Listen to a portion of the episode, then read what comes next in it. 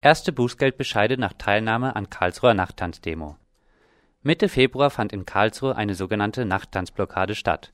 Sie richtete sich gegen einen Castortransport vom Kernforschungszentrum in Karlsruhe zum Zwischenlager ins mecklenburgische Lubmin. Etwa 500 Menschen blockierten die Schienen. befinden sich in der Versammlungsverbotszone. Ihre Versammlung ist deshalb rechtswidrig und wird auf Anordnung der Stadt Karlsruhe aufgelöst. Sie haben sich vom Versammlungsort unverzüglich in Richtung Süden zu entfernen. Sollten Sie dieser Anordnung nicht nachkommen, werden wir unverzüglich den Gleisbereich unter Anwendung von unmittelbarem Zwang räumen und sie in Gewahrsam nehmen. Die Stadt Karlsruhe hatte im Vorfeld des geplanten Transportes eine Demonstrationsverbotszone rund um die Gleisstrecke des Castors erlassen. Jetzt haben erste Teilnehmende an der Blockade Bußgeldbescheide zugestellt bekommen. Ihnen wird der Verstoß gegen das Versammlungsgesetz und die Störung öffentlicher Betriebe vorgeworfen. Etwa 200 Euro sollen sie nun zahlen.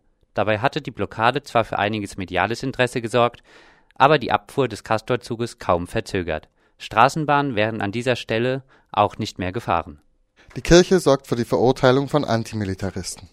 Am Mittwoch, den 16. Mai, fand vor dem Stuttgarter Amtsgericht ein Prozess gegen einen Antimilitaristen statt. Ihm wurde vorgeworfen, an der Besetzung der St. Eberhardskirche im Vorfeld des öffentlichen Bundeswehrgelöbnisses im Juli 2010 in Stuttgart beteiligt gewesen zu sein. In der Kirche fand am 30. Juli 2010 ein Gottesdienst für die Bundeswehrrekruten statt. Das Stuttgarter Gelöbnis war eines der ersten großen öffentlichen Gelöbnisse in einer Großstadt nach den massiven Protesten 1980 in Bremen, die als Geburtsstunde der autonomen Bewegung gelten. Zu seinem damaligen Protest in der Kirche erklärte der Angeklagte Entgegen der Eigendarstellung der Kirche als friedliebende Institution bietet sie dem Militär eine Plattform, um ihre menschenverachtende Kriegspropaganda weiter voranzutreiben und das Ansehen der Bundeswehr und die Zustimmung zu ihren Kriegseinsätzen in der Bevölkerung zu erhöhen dem Angeklagten wurde nach einer Anzeige des im Prozess als Zeugen auftretenden Ex-Prälates Bock Hausfriedensbruch, Nötigung und Einschränkung der Religionsfreiheit vorgeworfen. Zum Urteil Peer vom offenen Treffen gegen Krieg und Militarisierung Stuttgart. Die Anklage wegen Nötigung wurde zurückgezogen. Es blieb dann eben Verstoß gegen die Religionsfreiheit und Hausfriedensbruch. Und es gab dann als Urteil 15 Tagessätze auf 15 Euro. Das hat auch die Richterin nochmal extra betont, dass das eben ein Verstoß gegen die Religionsfreiheit wäre, also höher bestrafen müsse als vergleichbare Besetzungen jetzt bei Stuttgart 21. ENBW-Chef Phillis unter Polizeischutz im Audimax der Universität Freiburg. Kurz vor der Landtagswahl erhöhte die alte Landesregierung ihren Anteil bei ENBW auf 45 Prozent. EnBW zählt neben E.ON, RWE und Vattenfall zu einem der vier größten deutschen Energiekonzerne.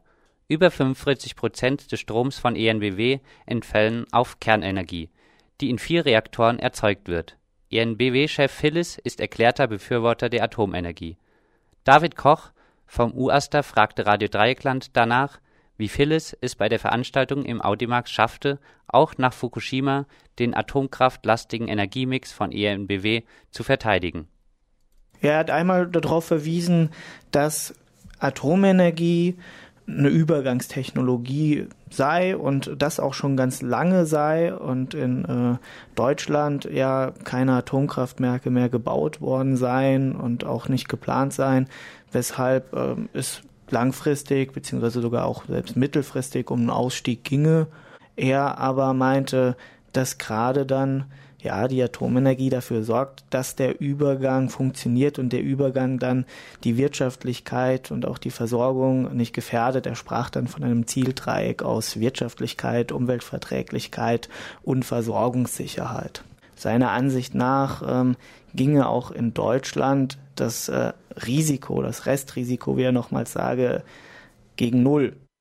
Über einen möglichen Rücktritt von Phyllis nach dem Wechsel der Landesregierung, der auch einen Wechsel in der Energiepolitik darstellen soll, wurde bei der Veranstaltung auch von der anwesenden SPD-Frau Gabi Roland nichts gesagt.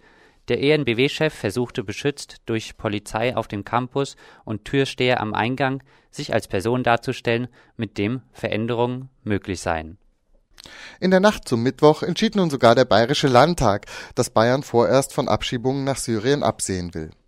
Damit haben die meisten Bundesländer einen befristeten Abschiebestopp nach Syrien beschlossen. In Baden-Württemberg gestaltet sich das schwieriger, wie der Abgeordnete Daniel Lede-Abal auf Anfrage mitteilt. Das Problem ist, dass momentan die Häuser noch in der Übergabe sind und wir versuchen da in der Sache Kontakt aufzunehmen mit der Landesregierung und äh, auch da eine Position zu erwirken, die die Abschiebungen aussetzt.